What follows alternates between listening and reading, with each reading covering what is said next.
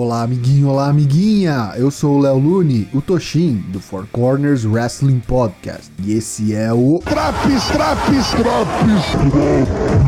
Onde eu vou te contar tudo que rolou de melhor e pior no AEW Dynamite do dia 12 de maio de 2021.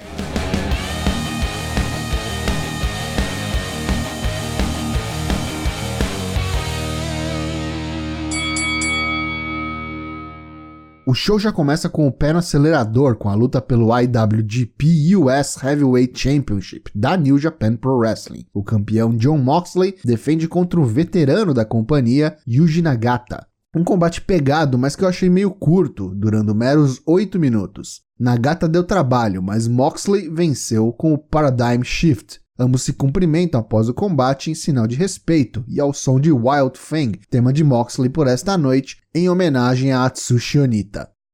Ortiz, Hager e Guevara da Inner Circle dão entrevista nos bastidores. Santana e Chris Jericho estão de molho, lesionados após a Blood and Guts match. O trio demanda uma rematch com a Pinnacle, e se eles não aceitarem, a Inner Circle fará da coroação programada para o grupo de MJF na noite de hoje o seu funeral.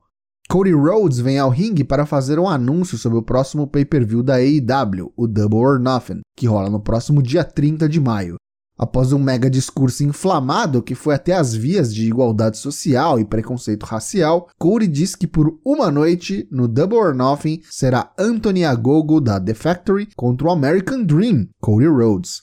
A seguir, a SCU coloca sua carreira como dupla em jogo ao desafiar os campeões de duplas da AEW, os Young Bucks, por seus cinturões. A luta é muito boa e equilibrada, mesmo com as interrupções da enturragem dos Bucks do lado de fora distraindo o árbitro. Em determinado momento, Daniels manda um Blade nervoso e sangra como um porco velho fora do ringue. Frank Kazarian então entra em modo Super Saiyajin e briga sozinho contra ambos os irmãos Jackson. Ele tem sucesso até certo ponto, mas não consegue capitalizar e é vencido pela desvantagem numérica. CD volta ao ringue para ajudar, aplica um Angel Wings, mas também não consegue finalizar. Matt Jackson faz pouco da carreira dos veteranos, manda um I'm Sorry, I Love You, ao melhor estilo Heartbreak Kid de Ric Flair, mas não consegue a contagem para 3 após o Super Kick. Daniels bota um BME, mas acerta o segundo moonsault, Near Fall. Gallows distrai o árbitro uma vez mais e os Bucks usam um spray tipo um desodorante nos olhos de Christopher Daniels. Após o BTE Trigger, Matt Jackson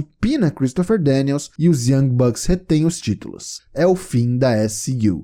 A câmera corta para os corredores do Daily's Place e vemos John Moxley e Eddie Kingston invadindo o camarim da Elite e destruindo tudo, revoltados com o que vimos no ringue há pouco.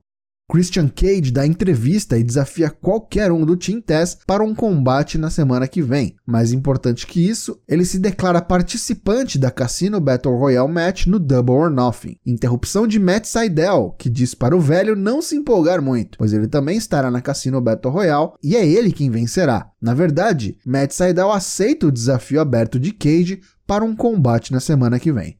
Hora de descobrirmos quem será o oponente de Kenny Omega pelo AEW World Championship no Double or Nothing. Os dois primeiros do ranking, Orange Cassidy e Pac, se enfrentam pelo posto de Number One Contender. Pac quebra os óculos de sol de Cassidy e o pau quebra a 200 por hora. Beach Break para contagem de 2. Após um Suicide Dive em Pac, Orange tira um novo par de aviadores do bolso. Pac então toma o controle do combate e domina. Destaque para um incrível Liger Bomb aplicado pelo bastardo, que parece até que deu ruim pro nosso laranjão. Don Kelly surge de um dos túneis e começa a provocar Peck, falando altas groselhas e distraindo Aubrey Edwards, enquanto o AEW World Champion Kenny Omega surge da plateia e atinge Pac na nuca com o seu título. Isso leva uma contagem para 10, resultando em um double count-out. Nenhum deles tem condições de continuar. Kenny começa a comemorar que não terá desafiante, mas Tony Schiavone vem ao palco e diz que acaba de ser informado por Tony Khan que haverá uma three-way match pelo AEW World Championship no Double or Nothing. Kenny Omega defenderá contra Pac e Orange Cassidy. De volta ao camarim da Elite, os Bucks e os Good Brothers estão surtando com a bagunça feita por Moxley e Kingston. Eles dizem que vão tratar de negócios na semana que vem e enfrentarão a dupla número 1 um do ranking, os Varsity Blondes. Mas que tal os caras mais altruístas e humildes da companhia fazerem algo para si, para variar? Matt pergunta a John Moxley e Eric Kingston se a agenda deles está livre no Double or Nothing. Vocês estão convidados para uma Super Kick Party. Hangman Adam Page e a Dark Order dão entrevista nos bastidores e Hangman desafia Brian Cage para uma revanche no Double or Nothing. Dessa vez, sem farofa, sem tintés, mano a mano. A Pinnacle vem ao ringue comemorar sua vitória na Blood and Guts match sobre a Inner Circle. MJF veste uma coroa e se auto-intitula o rei da AEW. Curvem-se perante o maior grupo da história do wrestling, a Pinnacle. O benevolente rei MJF pergunta ao público se eles querem ver a rematch que a Inner Circle pediu. Obviamente o público confirma que sim e MJF diz que a resposta é não. Tully Blanchard faz um discurso e dá um relógio extremamente caro de presente para cada um dos cinco membros da Pinnacle. Eis que ouvimos um buzinaço e a câmera corta para Jake Hager, Ortiz e Sammy Guevara vindo em um jeep acoplado a uma carga de um tanque escrito A Little Bit of the Bubbly. De trás do veículo surge Chris Jericho, com um gesso em um dos braços, e Jericho pergunta se eles aceitarão a rematch, sim ou não. MJF repete mais duas vezes que não. Sammy então dispara uma mangueira acoplada a um tanque de A Little Bit of the Bubbly, ao melhor estilo Stone Cold Steve Austin. Após serem encharcados, MJF diz que aceitará a rematch no Double or Nothing e será uma Stadium Stampede match, mas com uma condição: se a Inner Circle perder, o grupo terá que se separar para sempre. Britt Baker corta uma curta, mas boa promo em entrevista previamente gravada com Jim Ross e promete tirar o título da campeã Hikaru Shida, aquela que quebrou seu rosto no ano passado. A número 2 do ranking feminino, Thunder Rosa, enfrenta Jasmine Allure, uma jobber aleatória um squash de Rosa que finaliza seu oponente com o Fire Thunder Driver em pouco menos de 2 minutos.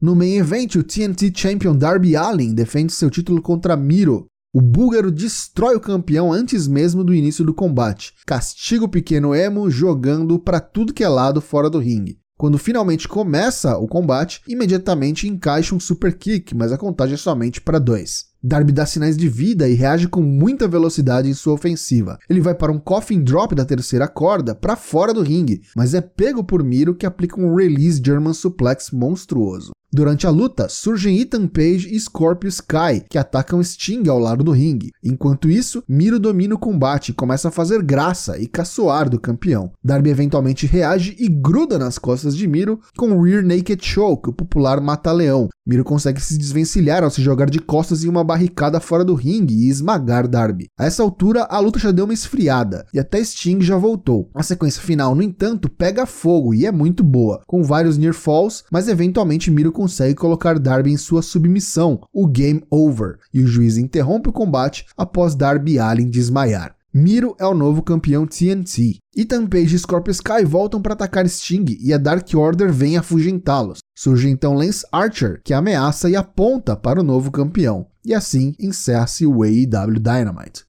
Pontos negativos desse Dynamite de 12 de maio de 2021. Na minha opinião, a AEW já passou da fase de ficar dando indiretinhas para a WWE, né? Eu não sei se precisa da evidente falta de originalidade em alguns spots e segmentos só para gerar polêmica. Reportes dão que o final da luta entre Orange Cassidy e Pac foi alterado devido a um nocaute legítimo e preocupação de uma possível lesão de Orange Cassidy. Aparentemente era para ser um empate por limite de tempo, mas com o susto que o Laranjão deu, improvisaram a intromissão de Kenny Omega. Achei que ficou meio cagado e deu um gostinho de booking ruim da WWE, mas foi um rápido improviso que chegou aos mesmos fins. Mais uma vez, temos pouquíssimo tempo para as mulheres no Dynamite. Britt Baker deu uma entrevista curta. Thunder Rosa fez o único combate feminino e foi um squash de menos de 2 minutos, exatamente como foi com Britt Baker na semana passada. Assim fica difícil. Já os pontos positivos deste Dynamite. A qualidade das lutas no geral foi de boa a ótima, com destaque para a luta pelos AEW Tag Team Championships e o main event pelo TNT Championship. Os Bucks riosaços, do jeito que eu mais gosto, e Miro finalmente provando que não é só garganta e conquistando seu primeiro título na AEW, em cima de um dos medalhões da companhia. Essa edição do AEW Dynamite leva nota 7,5 de 10. E aí, tá curtindo os drops do Dynamite? Não perca também as edições do Raw, NXT e SmackDown. O Four Corners Wrestling Podcast tem lives todas as terças e quintas-feiras, a partir das 8 horas da noite, em twitch.tv/4cwp. Te vejo lá.